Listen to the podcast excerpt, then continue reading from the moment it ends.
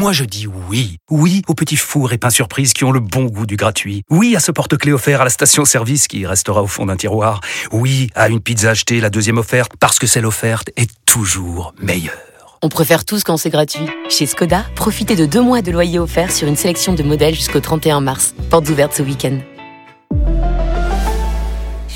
Deux loyers offerts après premier loyer en LLD 37 mois sur toute la gamme Skoda, Orenia et Enya Coupé, si accord par Volkswagen Bank. Détails sur skoda.fr. Pensez à covoiturer.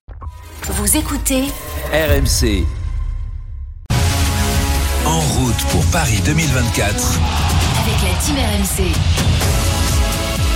Et avec moi pour vous accompagner tout au long de cette heure olympique, Pierre Thévenet de la rédaction RMC Sport. Salut Pierre. Salut Simon, salut à tous.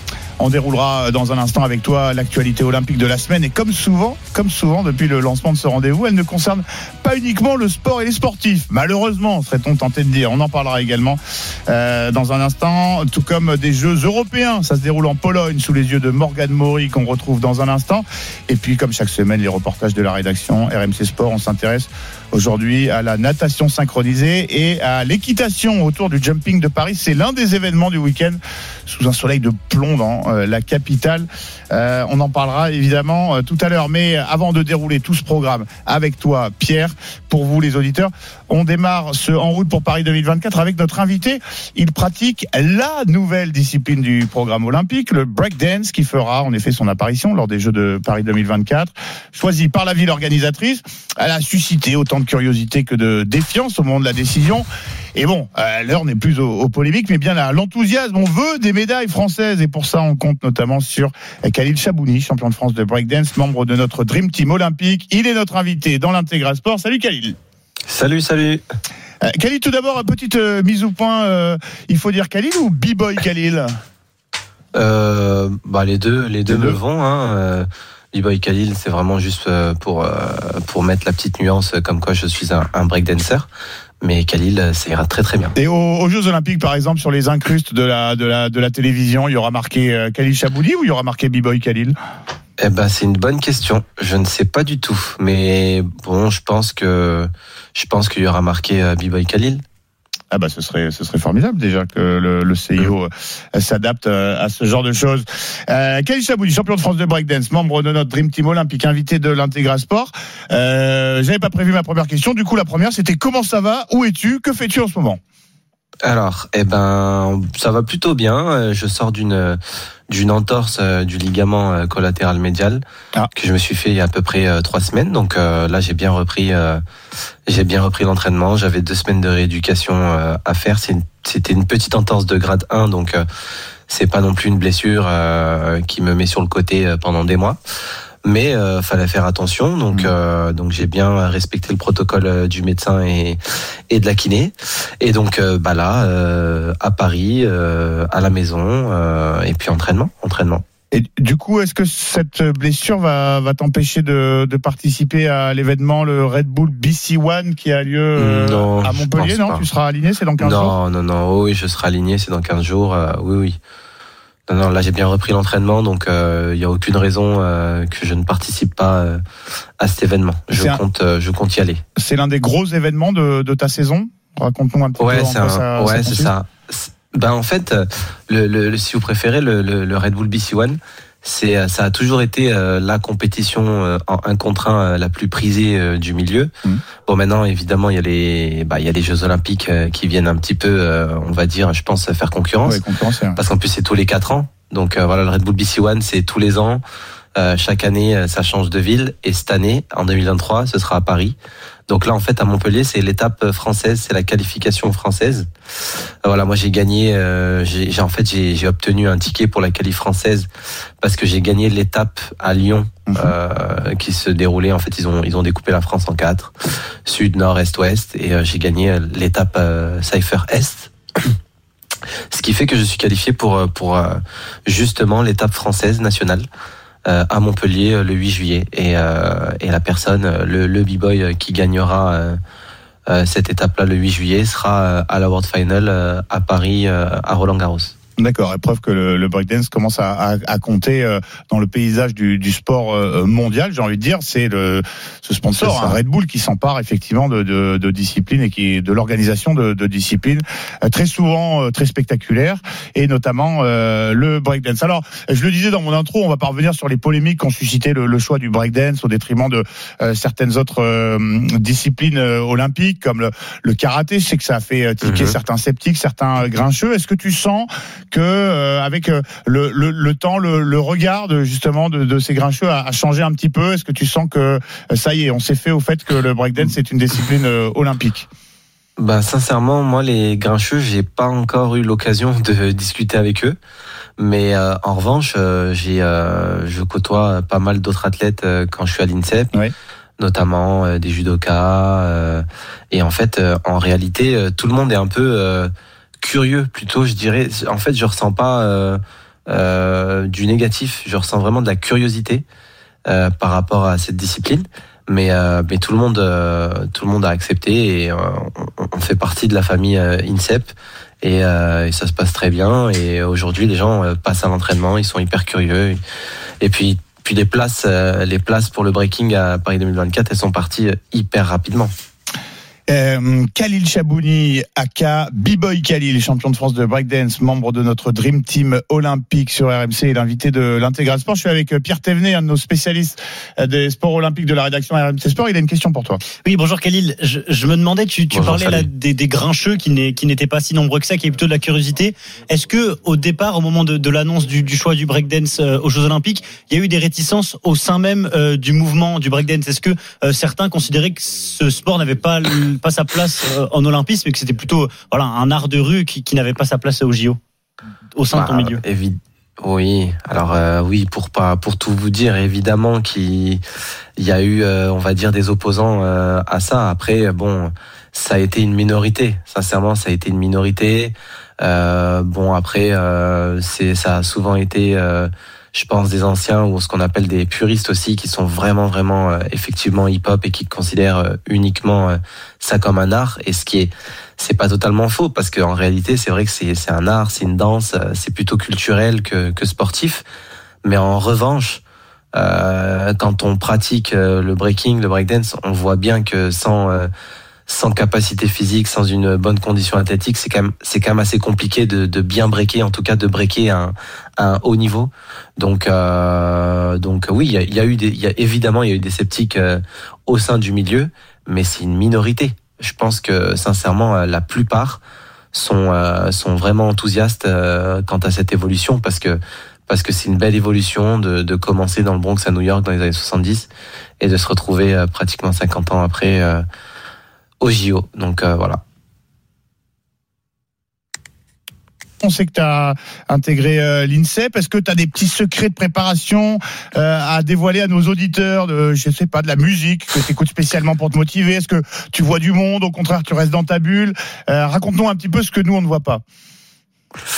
Ouah, sincèrement, les, petits, désolé. les, petits, les petits secrets, franchement, en vrai, hein, le petit secret, c'est la sieste, c'est la sieste à l'INSEP euh, dans les dans, dans les lits à eau, dans les lits à massage. euh, ça, c'est vraiment le petit plus qui qui permet en, en un quart d'heure de, de, de, de recharger rapidement euh, pour, euh, pour enchaîner la deuxième partie de l'entraînement.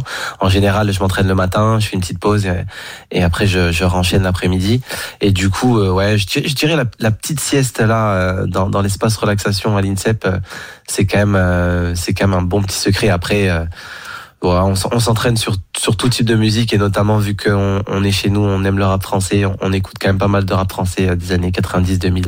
Moi, j'aime bien en tout cas me motiver avec ce genre de rap euh, très très hip hop justement et très euh, très euh, avec un fond qui est qui est quand même exceptionnel. Un nom d'artiste à, à nous donner, à nous dévoiler? Années 90, Ouais, il y 2000, en a ça peut, ça peut encore nous parler. Oxmo, Oxmo, Oxmo Ah, Puccino, voilà. le Parisien, oui, euh, pff, IAM, NTM, tout ça, c'est c'est les classiques. Euh, 113, c'est les classiques qui qui voilà, qui te, qui te, qui te motive bien. Emoji euh, serrage de main, mon cher euh, Khalil. Merci beaucoup de nous avoir euh, Merci. partagé un petit peu ces petits secrets de, de préparation. B-Boy Khalil qui sera en lice aux Jeux Olympiques, euh, catégorie breakdance. Évidemment, on rappelle que malgré cette petite euh, blessure, tu participes dans 15 jours au Red Bull BC One Cypher. C'est l'un des plus gros événements de, de la saison de breakdance. Ce sera du côté de ça. Montpellier.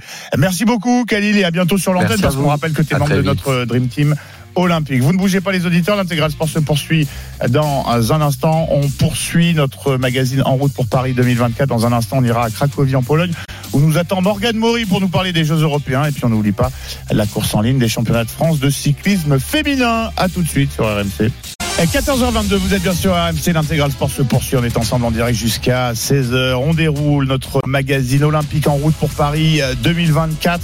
Euh, on va filer du côté de Cracovie, RMC partout où ça se passe. Vous le savez, c'est la promesse. Et cette route vers les Jeux de Paris, elle passe donc par la Pologne à l'occasion des Jeux européens, édition 2023 qui a commencé mercredi. Elle se déroule jusqu'au 2 juillet prochain. 29 sports, 19 disciplines olympiques, 7000 athlètes, 48 pays représentés sous les yeux de Morgane Maury, notre envoyé spécial qu'on retrouve tout de suite sur place. Salut Morgane. Bonjour à tous. Euh, Morgane, ces Jeux européens, de quoi s'agit-il? Est-ce que c'est une antichambre euh, des Jeux olympiques, une répétition pour certains athlètes? À quoi ça sert? Comment ça marche? Euh, C'est un peu de tout ça. C'est c'est une compétition multisport, comme son nom l'indique, réservée aux pays européens. Bon, les Russes sont interdits de compétition à ces Ouais. Jeux européens vu le contexte international. C'est une compétition qui a été créée à l'initiative des comités olympiques européens sur de ce qui se faisait déjà sur les autres continents, les Jeux asiatiques, les Jeux américains. Antichambre, oui, mais il n'y a pas autant de stars qu'aux vrais Jeux olympiques qui auront lieu euh, l'an prochain à Paris, pas autant de sports aussi, et on trouve également des disciplines qui ne sont pas olympiques. C'est la troisième édition. Il y a eu Bakou en 2015, Minsk en Biélorussie en, en 2019. Des sports sont restés, d'autres sont, sont partis, certains sont revenus. Et il y a dans cette édition à, à Cracovie dans sa région des sports un peu originaux. Il y a du tech ball, de la boxe thaïlandaise, du paddle et des sports qu'on connaît euh, plus naturellement, le tir à l'arc, euh, la boxe par exemple. Alors attention, là par contre, pour les enjeux qui est autour de ces Jeux européens, c'est un millefeuille assez complexe. Il y a des compétitions qui donnent un titre de vainqueur des Jeux européens. Pour d'autres, c'est un titre de champion d'Europe. Et là où ça nous intéresse, c'est que parfois, certaines victoires sont sanctionnées par une qualification pour les Jeux Olympiques l'an prochain. Et dans un cas moindre, ça octroie des points en vue de la qualification olympique. La boxe donne un quota direct, le tir aussi, le pentathlon moderne, par exemple, envoie aux Jeux Olympiques en cas de, de bonne performance. Donc passage évidemment obligé pour certains athlètes s'ils veulent euh, concourir aux, euh, aux Jeux Olympiques. Euh, on entend un petit son de, de cloche. Quel résultat notable déjà côté français, Morgane? Quel rendez-vous attendu? Peux-tu nous, nous teaser? Quelque chose me dit que t'es pas loin de, de la boxe, toi, aujourd'hui. Oui, oui, c'est ça, parce que le, là, s'il faut aller en demi-finale, voire finale pour certains donc c'est compliqué pour pouvoir se qualifier aux Jeux Olympiques. C'est passé hier pour deux boxeurs sur trois, dont Sofia Noumia qu'on connaît, qui est triple champion du monde et euh, médaillé olympique. Et par contre, ce matin, en catégorie moins de 80 kilos, euh, défaite au premier tour face à un Anglais de Mathieu Boderlic, le boxeur qui était médaillé à Rio, la team solide. Lui s'éclipse. Euh, On va aller le rencontrer pour voir quelle suite il va donner à sa carrière. En tout cas, il faudra repasser une autre fois pour lui ou pour un autre boxeur, hein, parce que les sélectionneurs peuvent choisir quelqu'un d'autre lors des tournois de qualification qui auront lieu euh, l'an prochain. En tout cas, pour cette édition des Jeux européens, c'est raté pour Mathieu Boderlic. Il fallait qu'il aille en demi-finale pour euh, se qualifier pour les JO. Morgane Maury, envoyé spécial de la rédaction de RMC aux Jeux Européens 2023 à Cracovie en Pologne. Merci beaucoup. Euh, bonne journée du côté de Cracovie et à très Déjà 12 médailles, Simon. Je Eh oui, ah précise, ben voilà. Je précise, Simon, 12, 12 médailles, pardon, 12 médailles, dont une en or. La première, c'était ce matin pour la natation euh, synchronisée, euh, l'épreuve acrobatique pour l'équipe euh, de France euh, féminine, bien sûr, l'équipe de France euh, de natation synchronisée. Et il y aura une autre médaille assurée tout à l'heure. L'équipe de France euh, féminine de tir à l'arc est en finale du par Merci beaucoup Morgan, commentateur euh, RMC, c'est c'est c'est un métier. hein. Merci beaucoup pour la, passe décisive Morgan depuis les Jeux européens 2023 parce qu'évidemment euh, on allait enchaîner euh, dans ce magazine olympique sur euh, cette première médaille d'or euh, ce matin euh, aux Jeux européens pour notre équipe de France de natation artistique, notre équipe acrobatique. L'équipe de France composée de euh, huit euh, nageurs a devancé l'Ukraine et euh, l'Italie. Alors on dit euh, natation artistique, anciennement natation synchronisée, discipline dans laquelle les hommes, figurez-vous, sont désormais autorisés à concourir. C'est une grande nouveauté. Les hommes qui pourront même participer aux Jeux Olympiques en natation artistique par équipe. Mais dans les faits, les chances de voir des nageurs artistiques à Paris 2024 sont infimes. L'espoir réside dans un Italien, Giorgio Minizini, que Maria Azé, reporter de la rédaction RMC Sport, a rencontré à Cracovie. Representing Italy, Lucrezia Ruggero. Double champion du monde, cinq fois champion d'Europe en natation artistique mixte, Giorgio Minizini gagne tout. Prochain objectif pour l'Italien, rentrer dans l'histoire et devenir le premier homme à participer à l'épreuve de natation artistique par équipe aux Jeux Olympiques. Oui, bien sûr que c'est un objectif, mais il y a plusieurs obstacles à franchir avant d'y être. Si mes coachs considèrent que je suis le meilleur choix et qu'on arrive à se qualifier, alors j'irai, et ce serait un honneur. Pour rappel, le CIO a confirmé en décembre dernier que chaque nation pourrait sélectionner jusqu'à deux danseurs dans un ballet de 8 pour les Jeux, mais encore faut-il qu'ils soient choisis parce qu'il y a encore un grand écart de niveau entre les hommes et les femmes. Je vais tout faire pour être le premier choix. Tous les matins, je me réveille avec cet objectif. Bien sûr, il y a beaucoup de choses qu'on ne contrôle pas et qui auront une influence sur est-ce que j'y serai ou pas. Intégrer un homme au sein du ballet est un risque à prendre, déjà parce que les équipes étaient déjà constituées avant leur arrivée, mais aussi parce que s'ils apportent sur le plan physique, ils peuvent avoir quelques difficultés sur le plan technique, ce qu'ont moins les femmes. Lucrezia Ruggero, la partenaire de toujours de Giorgio Minizini, elle, est plutôt pour. Avoir Giorgio dans l'équipe au jeu, ce serait une chance. Pour moi, le duo mixte, c'est la meilleure des catégories. L'ambiance est plus familiale qu'avec les filles où c'est vraiment la compète. Le chemin est encore long, mais l'Italien met toutes les chances de son côté puisqu'il vient de remporter une nouvelle médaille d'or pour l'Italie en duo mixte aux Jeux européens de Cracovie. Et Maria, on rappelle que désormais, avec la natation artistique euh, mixte euh, à Paris 2024, il ne restera plus que la gymnastique artistique comme dernier sport olympique exclusivement réservé euh, aux femmes. Euh, messieurs, on vous attend désormais euh, en gymnastique euh, artistique, peut-être pour euh, l'édition euh, olympique de 2028. Merci beaucoup, Maria, pour euh, ce reportage sur euh, l'une des grandes nouveautés du coup dans le dans le programme euh, olympique. Faut jamais désespérer, le, le CIO progresse à chaque euh, à chaque édition. Merci beaucoup, Maria Azé, l'une de nos reporters de la rédaction euh, RMC Sport, pour ce magnifique euh, reportage. Bon, vous en avez pris l'habitude et on est samedi. Pierre Thévenet trépigne. Il est temps de euh, dérouler avec toi, Pierre, euh, l'actualité euh, olympique de la semaine écoulée. On sait désormais par où passera la flamme olympique. On sait également euh, par où elle ne passera pas. Oui, exactement. Le parcours officiel de la flamme olympique a été dévoilé. Hier, cette flamme, elle arrivera à Marseille le 8 mai à bord du Belém, qui est un fameux trois-mâts français, le plus vieux d'Europe, qui est chargé d'aller la chercher. En Grèce, ça, on le savait déjà. À partir de là, elle va traverser 400 villes, accompagnée par 10 000 porteurs de flammes au total. C'est un petit peu l'idée du Tour de France. On va mettre en valeur euh, nos territoires, nos paysages, le savoir-faire français, avec plein de lieux emblématiques traversés, le Mont Saint-Michel, euh, les plages du débarquement, la grotte de Lascaux, le viaduc de Milo, par exemple. L'objectif, c'est d'amener cette flamme jusqu'à Paris et de créer par la même occasion un moment d'échange qui, pour Tony Estanguet, est primordial. Les Jeux sont le plus grand espace de rassemblement au monde. Pendant la finale du 100 mètres, c'est un peu comme si la Terre s'arrêtait de tourner pendant 10 secondes. On vibre au même moment avec des centaines de millions de personnes à des dizaines de milliers de kilomètres. La flamme, c'est finalement notre première invitée. On veut lui montrer ce qu'on a de meilleur dans notre pays. On veut la faire porter par celles et ceux qui s'engagent au quotidien pour le sport et pour la société. On veut aussi qu'elle rencontre autant de gens que possible.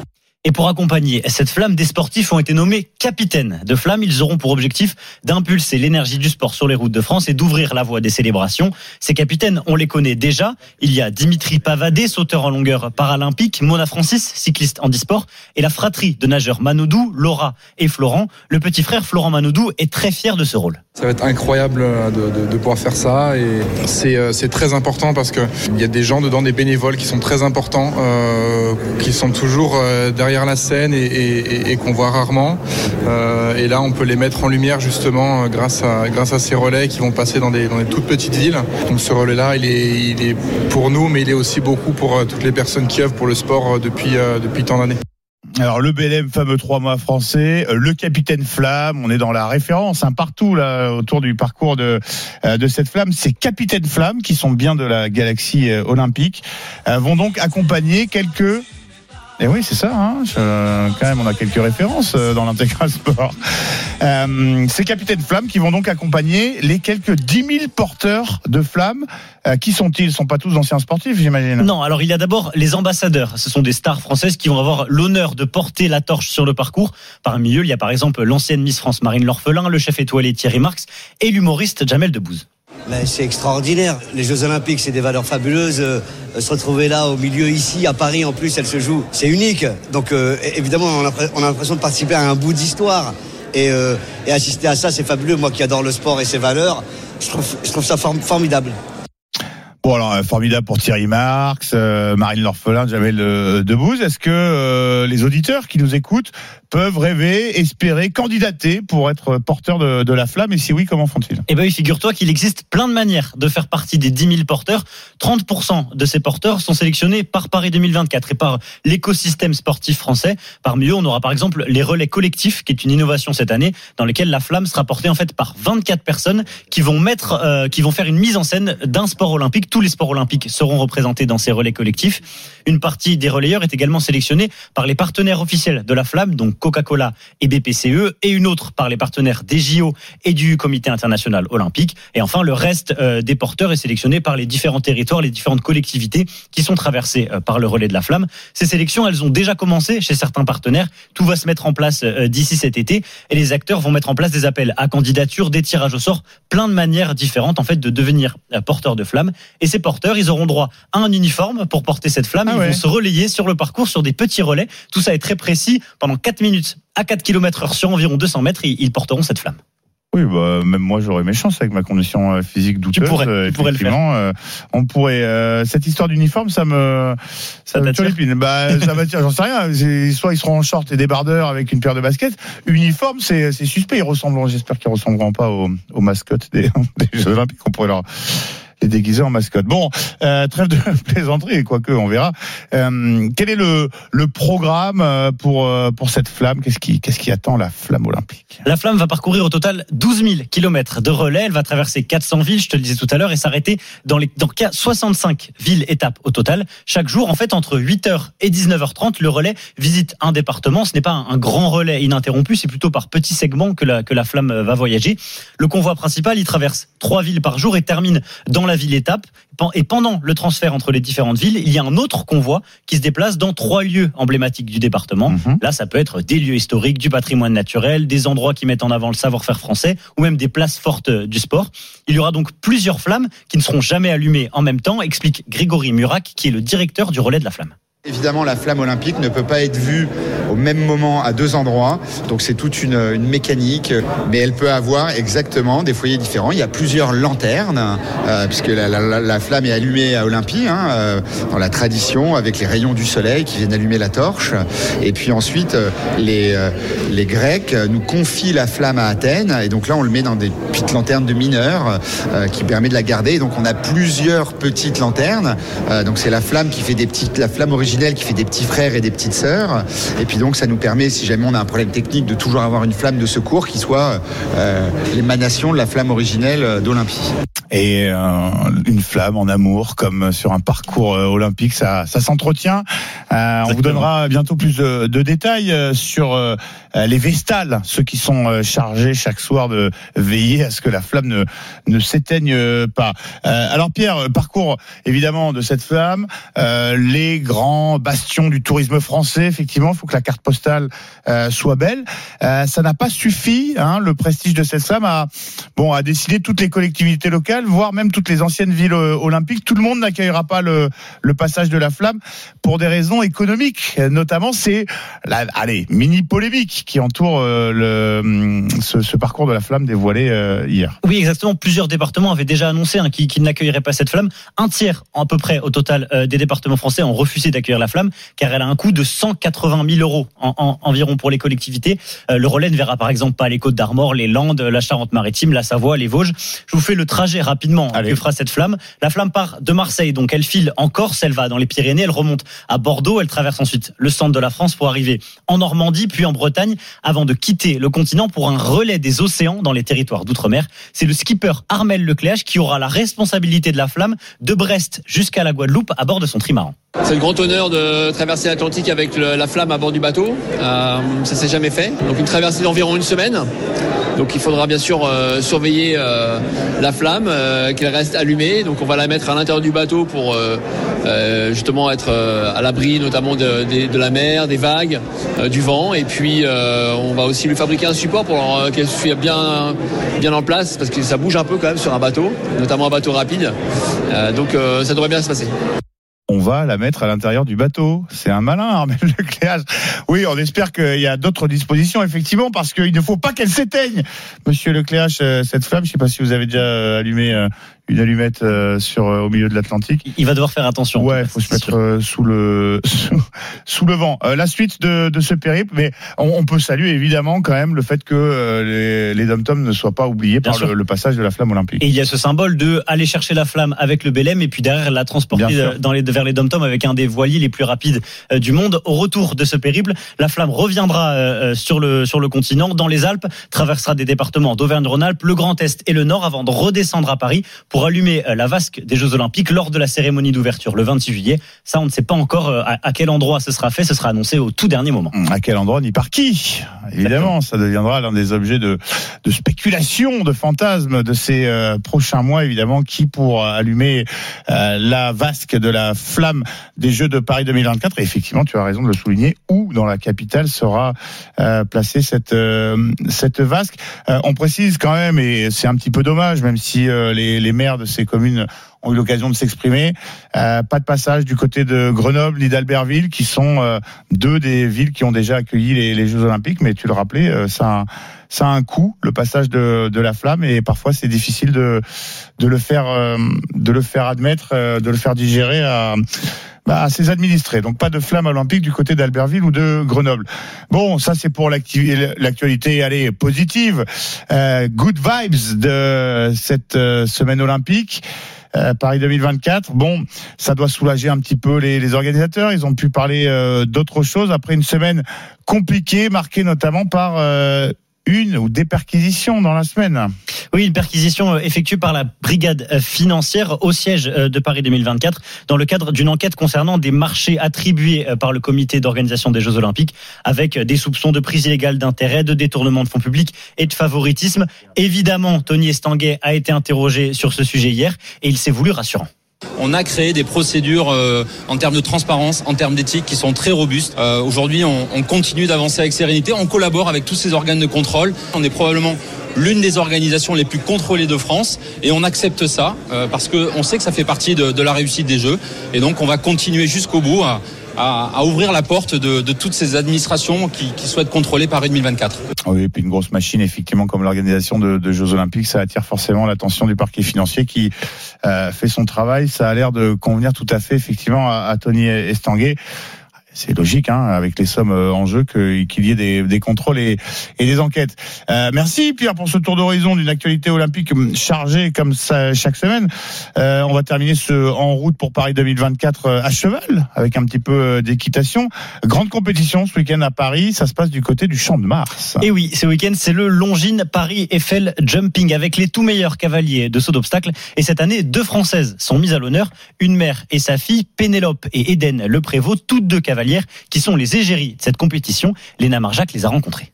Être les ambassadrices d'un concours, c'est forcément spécial. C'est un concours qu'on adore faire avec ma mère. On y va tous les ans, donc sûr c'est un concours qui nous tient à cœur. Et puis euh, le lieu euh, à Paris, devant le public français, etc., c'est c'est incroyable. On est fiers euh, d'être égérie de ce bel événement. On est des femmes de caractère, je dirais.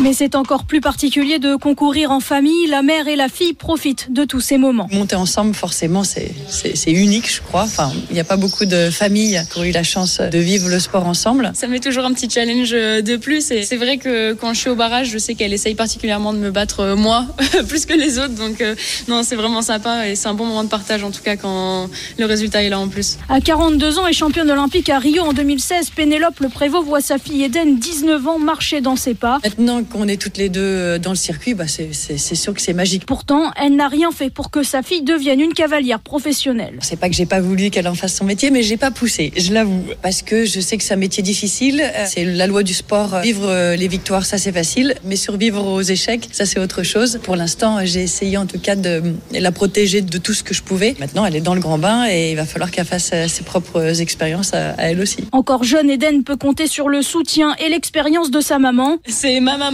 mais c'est aussi euh, ma coach, euh, mon superviseur dans les écuries. Euh, voilà, si vous prenez une décision, c'est toujours elle à qui je vais me référer et elle est multitâche. Et forcément, dans une famille de compétiteurs, les ambitions d'Eden sont déjà grandes. Plus tard, je rêve de faire comme maman. C'est pas facile et j'ai encore beaucoup de chemin pour y arriver, mais on va essayer. Si elle peut avoir de la réussite dans le sport, des médailles, je lui souhaite ça, bien sûr, mais je lui souhaite avant tout d'être heureuse et de s'épanouir, même si elle a l'air de prendre la même voie que moi. Chacun trouve son bonheur et son équilibre euh, il l'entend. Mais pour l'instant, les objectifs sont différents. Eden ne verra sûrement pas les Jeux Olympiques de Paris, encore trop tôt, mais sa maman, elle, est en pleine préparation avec son cheval Bingo. Effectivement, l'année des Jeux, c'est spécial, d'autant plus quand c'est chez nous. C'est sûr que de la pression euh, va y en avoir. Participer à ces quatrièmes Jeux Olympiques à Paris devant son public, c'est un rêve. C'est sûr qu'on a tous envie de faire les Jeux, les Jeux Olympiques déjà, et en plus à Paris. Mais pour l'instant, à un peu plus d'un an des JO, son cheval âgé de 12 ans manque encore d'expérience. J'ai un bon cheval qui est pas prêt, qui a l'air d'avoir le potentiel, mais qui est pas prêt pour l'instant. Il a déjà fait euh, trois grands prix 5 étoiles en indoor et il est trois fois sans faute. Donc le niveau, le potentiel, il l'a.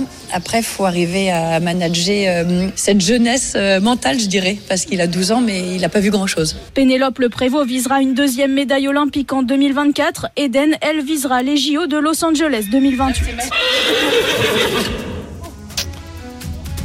Merci beaucoup, Léna Marjac, pour ce reportage. Vous retrouvez évidemment l'immense travail des reporters de la rédaction RMC Sport chaque semaine dans notre magazine En route pour Paris 2024.